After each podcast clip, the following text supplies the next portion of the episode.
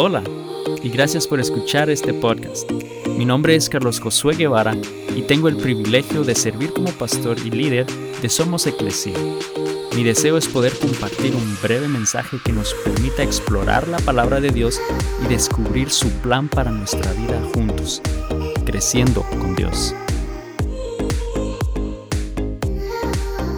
En las últimas semanas he estado hablando del hecho que como humanos siempre vamos a tener un problema y es el hecho que tenemos una naturaleza pecaminosa, una naturaleza humana que obviamente adquirimos en el momento que nacemos y que nos va a impulsar de alguna manera a hacer cosas que quizás no siempre queremos hacer, ¿no? El mismo Pablo lo decía, las cosas que él deseaba hacer no las hacía y las cosas que no quería hacer, esas hacía. Y es porque también él, al igual que nosotros, batallaba con esa naturaleza humana.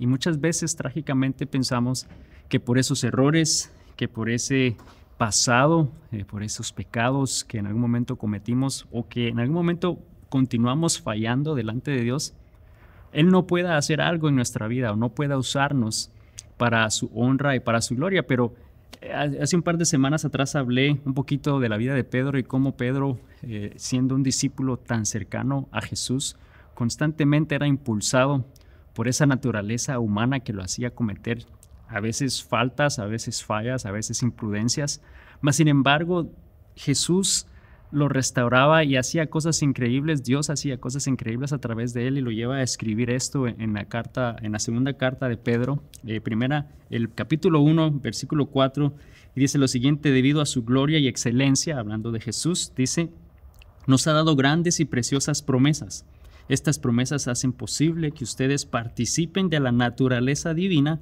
y escapen de la corrupción del mundo causada por los deseos humanos.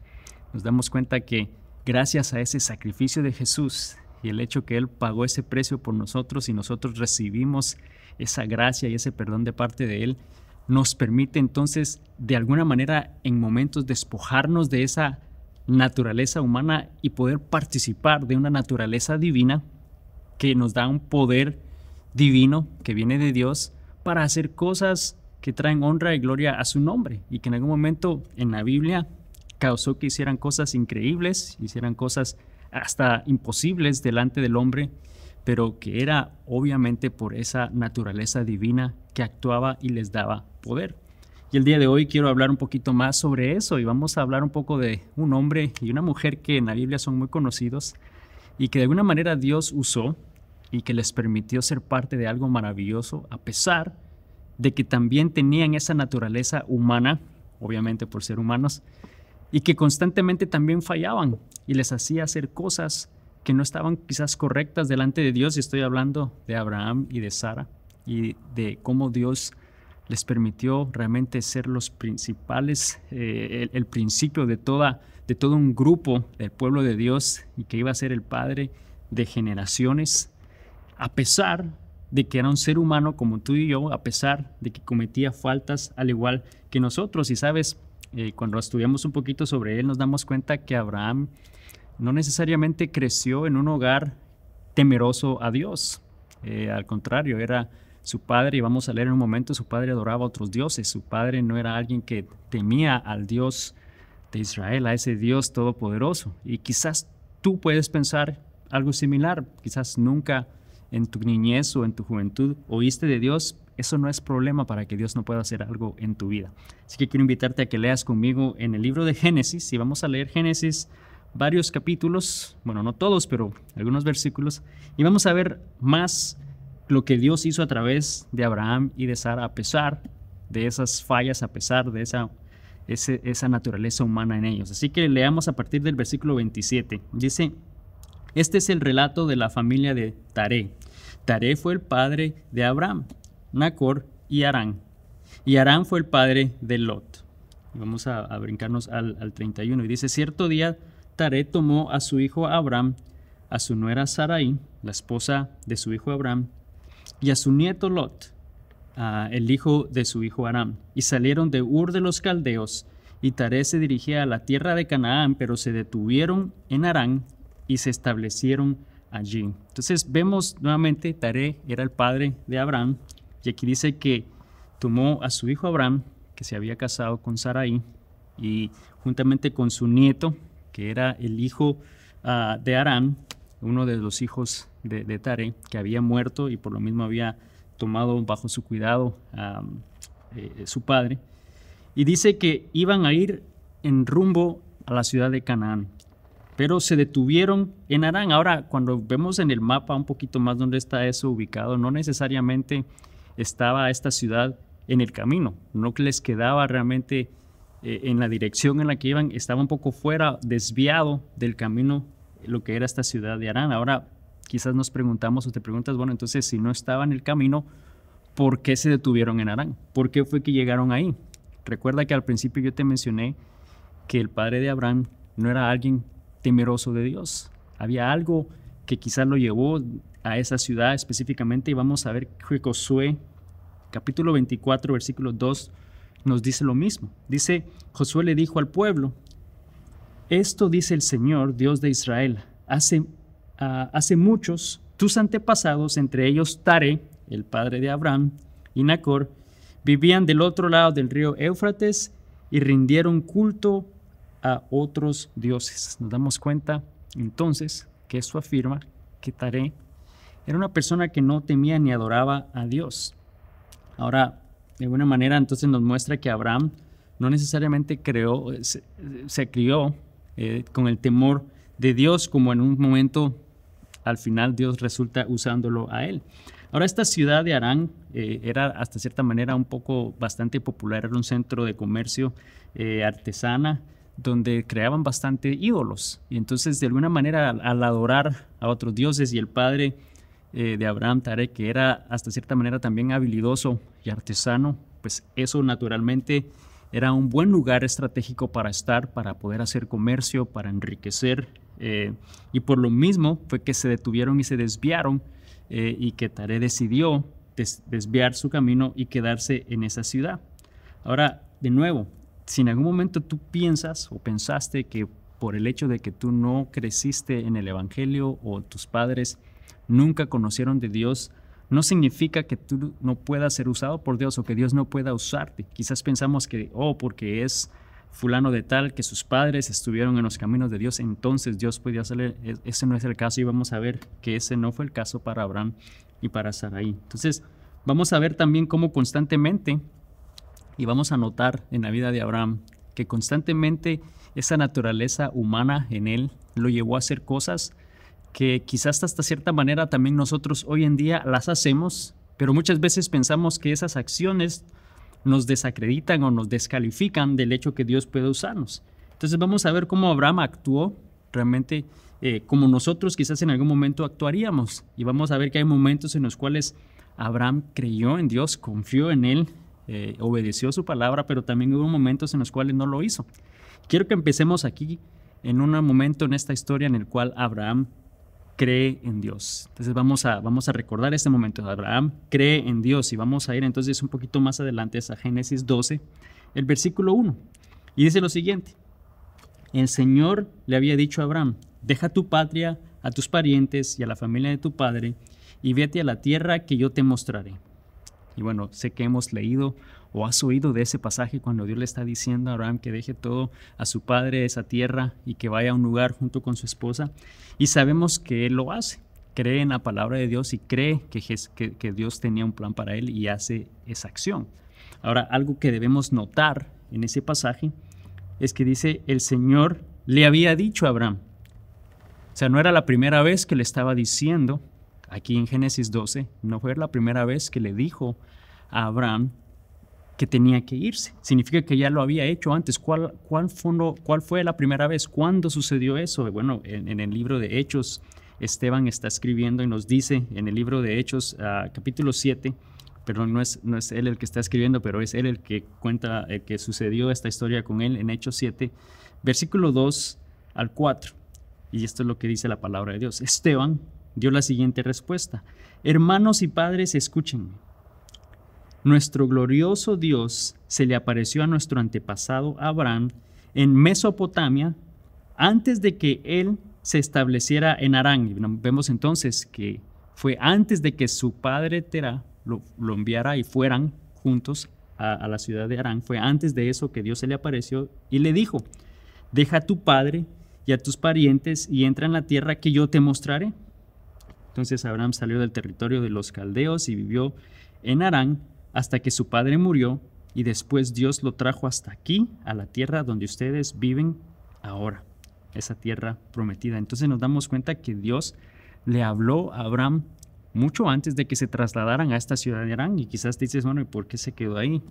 Bueno, primero, su padre fue el que decidió ir ahí. Él estaba simplemente acompañando, iba con su padre y su padre decidió nuevamente quedarse ahí por, por cuestiones de comercio, de trabajo, por el hecho que él no era un hombre que adoraba a Dios. Pero en el momento que el padre de Abraham muere, entonces es donde en ese capítulo 12 le dice, ve y, ve a esta tierra que yo te mostraré. Entonces vemos que en el momento que él, muere, él cree en Dios, en lo que le está diciendo y va y hace exactamente lo que le dice. Decide obedecer a Dios y va a, un lugar al cual Dios más adelante le va a dar esa promesa, ¿no? De, ser el padre de naciones, de generaciones, donde iba a cambiar su nombre de Abraham a Abraham. Y lo que eso iba a significar y donde a partir de ese momento el Espíritu de Dios iba a estar con mayor fuerza en él, donde iba a venir realmente en él y hacer cosas grandes y maravillosas. Y eso es precisamente lo que sucede en nuestras vidas cuando el Espíritu de Dios mora en nuestro corazón. Gracias a que Cristo murió por nosotros, Él nos da ese poder divino y nos da esa autoridad divina para poder hacer cosas que solamente Él puede hacer a través de nosotros, a pesar de nuestra humanidad, a pesar de esa naturaleza humana que nosotros vamos a tener. Entonces nos damos cuenta que él tiene un momento en el cual cree en Dios y hace eso y obedece a Dios, pero luego va a un momento en el siguiente capítulo en el cual Abraham duda, duda de lo que Dios le había dicho. Y vamos ahora al capítulo 12, en Génesis un poquito más adelante, el versículo, los versículos 10 al 13. Y dice lo siguiente, en aquel tiempo un hambre terrible azotó la tierra de Canaán y obligó a Abraham a descender a Egipto. Vemos que él ya se había ido al lugar donde Dios le había dicho donde vivió como extranjero. Ahí en Egipto vivió como extranjero. Dice, al acercarse a la frontera de Egipto, Abraham le dijo a su esposa Sarai, mira, tú eres una mujer hermosa. Cuando los egipcios te vean dirán, ella es su esposa. Matémoslo y entonces podremos tomarla. Así que por favor, diles que eres mi hermana. Entonces me perdonarán la vida y me tratarán bien debido al interés que tienen en ti. Y nos damos cuenta que aquí Abraham duda de lo que Dios le había dicho, que lo haría Padre de las naciones. Porque si él hubiera creído realmente en lo que Dios le había dicho, él hubiese estado seguro de que no lo iban a matar. No hubiera permitido que su esposa estuviera con otro hombre, con el faraón. No hubiera permitido, y no fue nada más por un día, dos días, porque para poder adquirir la riqueza que, el faraón le dio y para vivir en un lugar como extranjero, significa que pasó un tiempo, pasó un periodo de tiempo en el cual no sabemos con detalle si realmente el faraón estuvo con su esposa o no, pero lo más seguro es que sí, y que él estuvo dispuesto a que eso sucediera. Entonces él dudó de Dios y permitió que eso pasara. Y sabes, el problema es que cuando vemos esa historia aquí en Génesis 12, luego en Génesis 26, más adelante, nos damos cuenta que Isaac, el hijo de Abraham, hace exactamente lo mismo con su esposa Rebeca haciéndola pasar por su hermano. Y sabes, eso debe de llamarnos la atención, especialmente como hombres, como padres de familia, de saber que nosotros en la manera en la cual vivimos va a, afectar y a reflejar y va a impactar la vida de nuestros hijos. Y puede que sean en algún momento para bien o para mal, así que es un recordatorio a vivir de una manera que agrada a Dios. Y nos damos cuenta que entonces aquí Abraham dudó, Abraham dudó de lo que Dios le había dicho. Esa naturaleza humana lo llevó a dudar de él. Y vamos a ver entonces que causa más adelante que el, faraón se da cuenta que no era su hermana, pero que era su esposa. Entonces lo, sacan de ahí debido a plagas que llegaron a Egipto y lo sacan y se van con todos los bienes.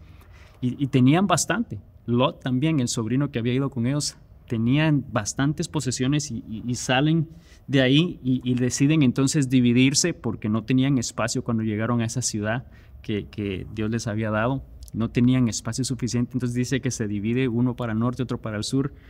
Finalmente entonces terminan capturando a Lot y Abraham decide irlo a rescatar. Y nos damos cuenta que el poder de Dios va sobre Abraham y vence a sus enemigos y logra rescatar a Lot. Y luego viene entonces un momento en el cual Abraham cree de nuevo en Dios. Cree de nuevo en Dios y vamos a ver qué pasa. Vamos a ir a Génesis 14, un poquito más adelante en la historia. Entonces pasa de que él dudó de Dios, ahora va a creer en Dios. Viene de haber rescatado a Lot. Y dice lo siguiente en el versículo 18.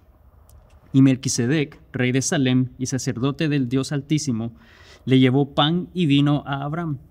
Melquisedec bendijo a Abraham con la siguiente bendición: Bendito sea Abraham por Dios Altísimo, creador de los cielos y la tierra, y bendito sea Dios Altísimo que derrotó a tus enemigos por ti. Luego Abraham dio a Melquisedec una décima parte de todos los bienes que había recuperado.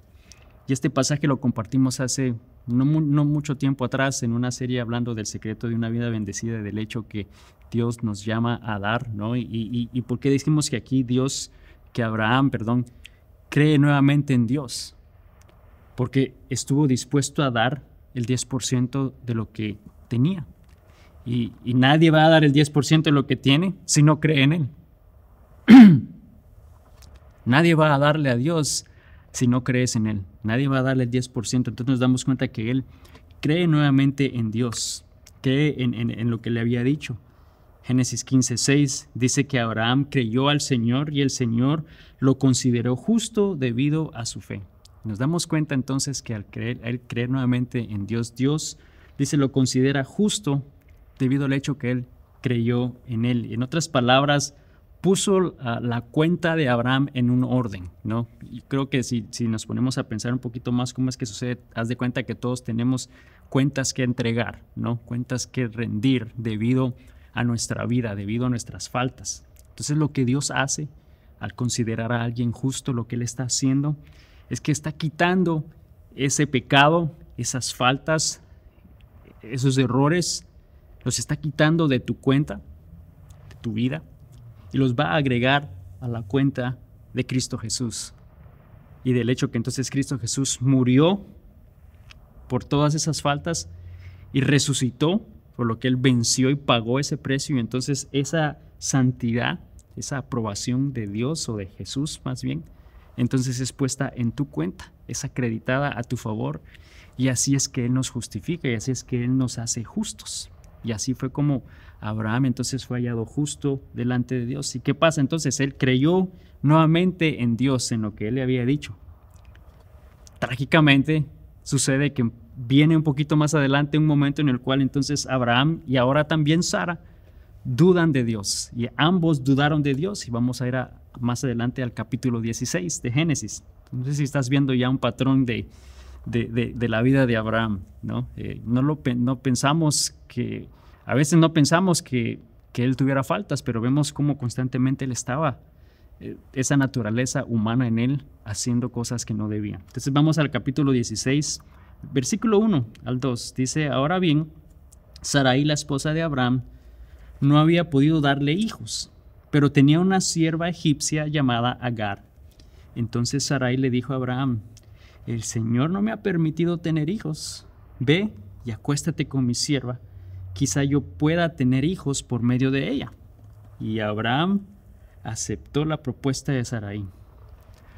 Abraham dijo, bueno, mi amor, si eso es lo que tú quieres, yo voy a obedecer a lo que tú me estás llamando a hacer. O sea, si, si es para tu bien, yo me sacrifico y voy a estar con esta chica. Seguro no le costó mucho. Pero nos damos cuenta que ella comete la misma falta que Abraham había cometido atrás cuando le permitió estar con otro hombre en Egipto. Y esto también nos muestra, obviamente, que Sarai no era una mujer latina, porque no, hubiera permitido nunca que eso hubiera sucedido. Pero nos damos cuenta que ambos eran humanos, obviamente, ambos tenían esa naturaleza humana como tú y como yo, que en algún momento los, les hizo hacer cosas incorrectas delante de Dios, que fallaron delante de Dios, que duraron, dudaron, perdón, delante de Dios, como quizás nosotros también lo hacemos o como también a nosotros nos sucede. Mas sin embargo, Dios les permitió ser parte también de una naturaleza divina, también de un poder divino, e hizo cosas grandes en sus vidas. Entonces, ¿qué pasa? Ellos ambos dudan de Dios. Tanto Abraham como Sara dudaron de Dios y tomaron cartas en el asunto. Hicieron cosas que no tenían que haber hecho delante de Dios. Pero viene nuevamente un momento en el cual Abraham cree de nuevo en Dios. Vamos nuevamente a ese patrón, que dudan, que fallan, luego cree nuevamente y ahora Abraham cree nuevamente en Dios. Y vamos al capítulo 17, un poquito más adelante, el versículo 1.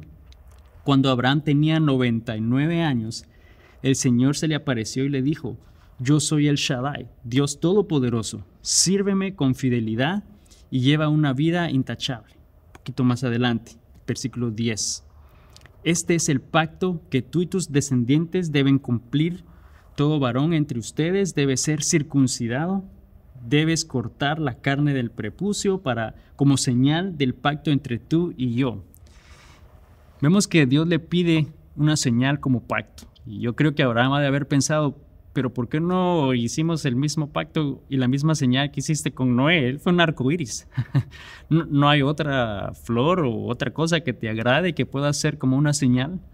Le está diciendo que, tiene que circuncidarse y el versículo 24, más adelante, ahí mismo en Génesis 17, dice que Abraham tenía 99 años cuando fue circuncidado. Y esto nos muestra nuevamente que Abraham cree en Dios de nuevo. Y digo que cree nuevamente en Dios porque si no, ningún hombre a los 99 años se estuviera circuncidando.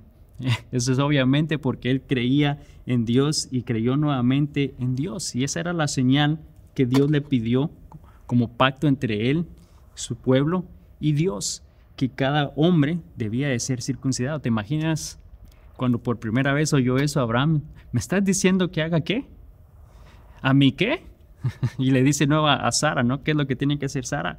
Dios me dijo que tengo que circuncidarme y ella te dice, ¿que hagas qué? ¿A tú qué?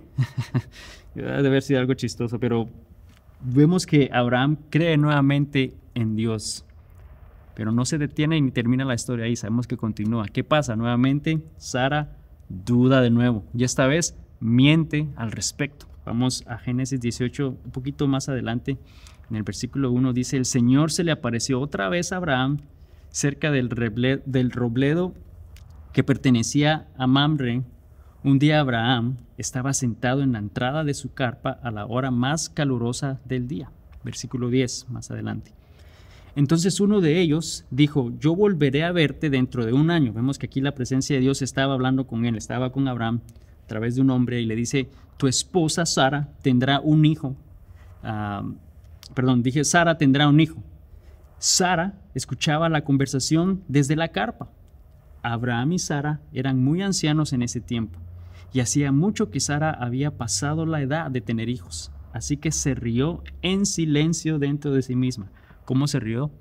En silencio dentro de sí misma. O sea, no fue que se carcajó, no fue que todos la escucharon, fue que en silencio dentro de sí misma, dice, ella pensó, ¿cómo podría una mujer acabada, acabada como yo disfrutar semejante placer, sobre todo cuando mi señor, mi esposo, también es muy viejo? Vemos que entonces ella internamente le dio risa, pero estaba pensando cómo es que eso va a suceder.